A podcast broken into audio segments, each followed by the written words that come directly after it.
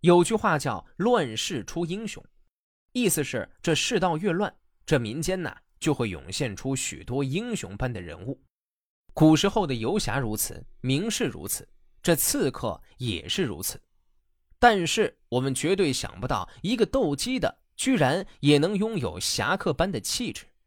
这就是元代的高启所写下的《书伯鸡者事》。高启，汉族。元末明初著名的诗人、文学家，字季迪，常州人。元末隐居吴淞青丘，自号青丘子。高启才华高逸，学问渊博，能文，尤精于诗，与刘基、宋濂并称明初诗文三大家。又与杨基、张宇、徐贲被誉为吴中四杰。当时论者把他们比作出名四杰。又与王行等号北郭时有。叔伯姬者事选自《扶藻集》，标题里的“叔某某事”其实啊就是记啥啥啥的事，标明文章题材和记叙氛围。搏击者以斗鸡为赌博的人，所以这就是一个写斗鸡的人的故事。本文记叙了元朝末年以搏击者为首的元州下层群众路见不平，拔刀相助的事迹，歌颂了搏击者不畏强权、不惧权势、敢于斗争的侠义精神，反映了当时社会的黑暗。作者记叙搏击者的事迹，大概如司马迁写游侠列传那样，是因为金游侠有侠义精神，有很多值得称颂的地方。我们虽不必将搏击者与古代游侠强归一类，但搏击者的侠义精神与游侠确有共通之处。本文所记搏击者的事迹，暴露了元朝末年统治阶级内部斗争或互相勾结，在上者对权贵豪民的不法行为不闻不问，下层群众却能够仗义向恶势力进行冲击。本文的认识意义也就在此了。搏击者是袁州人，一向游手好闲，不从事劳动生产，每天抱着鸡，召唤一帮年轻人在街市上斗鸡赌输赢。他任性放纵，喜欢与人争斗，许多乡里的侠义好汉都对他很服从退让。元代至正年间，袁州有一位州长官，颇多仁爱宽厚的政绩，百姓很喜欢他。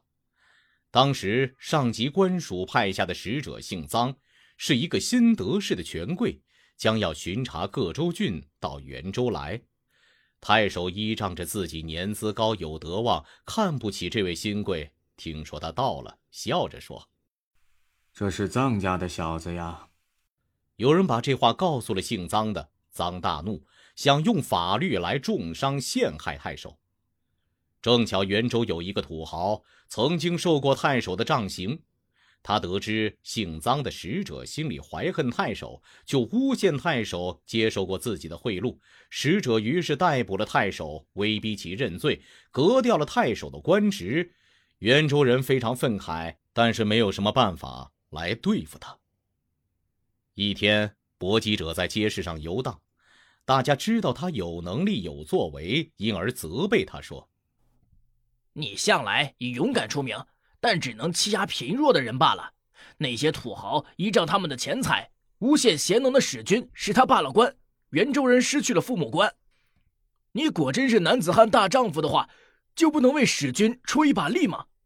搏击者说：“好，就到平民聚居的地方，招来一批向来勇健的小兄弟，共有几十个人在路上拦住那个土豪。”土豪正穿着一身华丽的衣服，骑着马，后面跟随着一群奴仆奔驰而来。搏击者一直向前，把他揪下马，又提起来加以殴打。奴仆们惊恐万分，各自逃去。搏击者于是剥下土豪的衣服，自己穿着，又自己鞭打着土豪的马，指挥众子弟簇拥着土豪在马的前面，把他的双手反绑着游街示众。命令土豪自己大声叫道：“做老百姓的要诬陷太守，就看看我的样子！走一步叫一声，不叫就用杖打，打的土豪的背上全部是伤。”土豪的儿子听说有此祸殃，就聚集了同宗本家的奴仆一百人左右，想拦路夺回他的父亲。搏击者迎面走上去说：“如果想要你父亲死，那就上前来斗；否则，还是关起门来，在家里好好的等着。我游街结束，就归还你的父亲，不会有危险的。”土豪的儿子害怕搏击者会因此用棍杖打死他的父亲，不敢动手，匆匆约束招拢了奴仆们而离去。元州的百姓相互追随着聚集在一起观看，欢呼声震动了整个元州城。郡中掌管民事的官吏非常惊惧，骑马奔告州府衙门。